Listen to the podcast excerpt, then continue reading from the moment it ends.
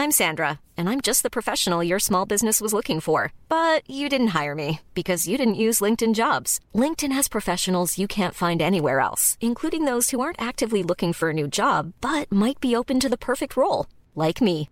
In a given month, over 70% of LinkedIn users don't visit other leading job sites. So if you're not looking on LinkedIn, you'll miss out on great candidates like Sandra. Start hiring professionals like a professional. Post your free job on linkedin.com/spoken today. Heraldo Podcast, un lugar para tus oídos. Noticias del Heraldo de México. Luego de que el pasado domingo fuera rechazada la propuesta de reforma eléctrica del presidente, el presidente nacional de Morena, Mario Delgado, anunció que realizarán una campaña nacional informativa con los rostros y nombres de los diputados que votaron en contra de la reforma eléctrica.